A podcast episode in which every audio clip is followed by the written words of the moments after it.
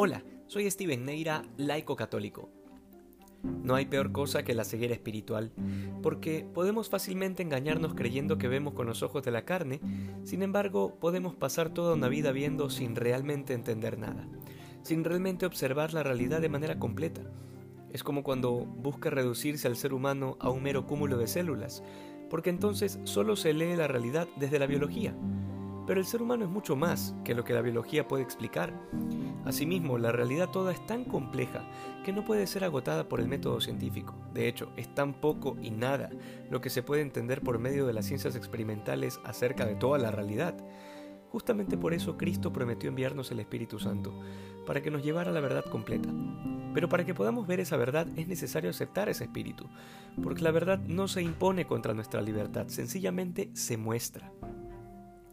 Jesús echa en cara a su generación una profunda ceguera espiritual, una falta de capacidad para comprender las cosas del Espíritu, pero además falta de sentido común, porque a pesar de haber escuchado las palabras y visto las obras y milagros de Cristo, muchos prefirieron seguir su camino sencillamente porque no querían complicarse, porque eso de buscar la verdad o de entregarse a grandes ideales requiere de demasiado esfuerzo, comenzando por la renuncia de uno mismo para abrirse a la verdad de Dios.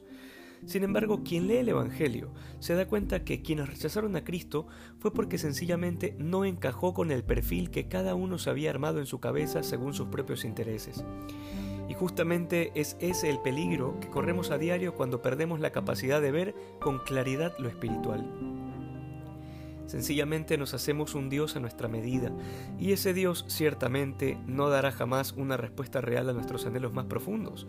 Sin embargo, muchos prefieren confiar en su propio criterio en vez de abrirse a la novedad del Evangelio. Justamente son como aquellos niños a quienes se les toca la flauta y no bailan o se les entona lamentaciones y no lloran.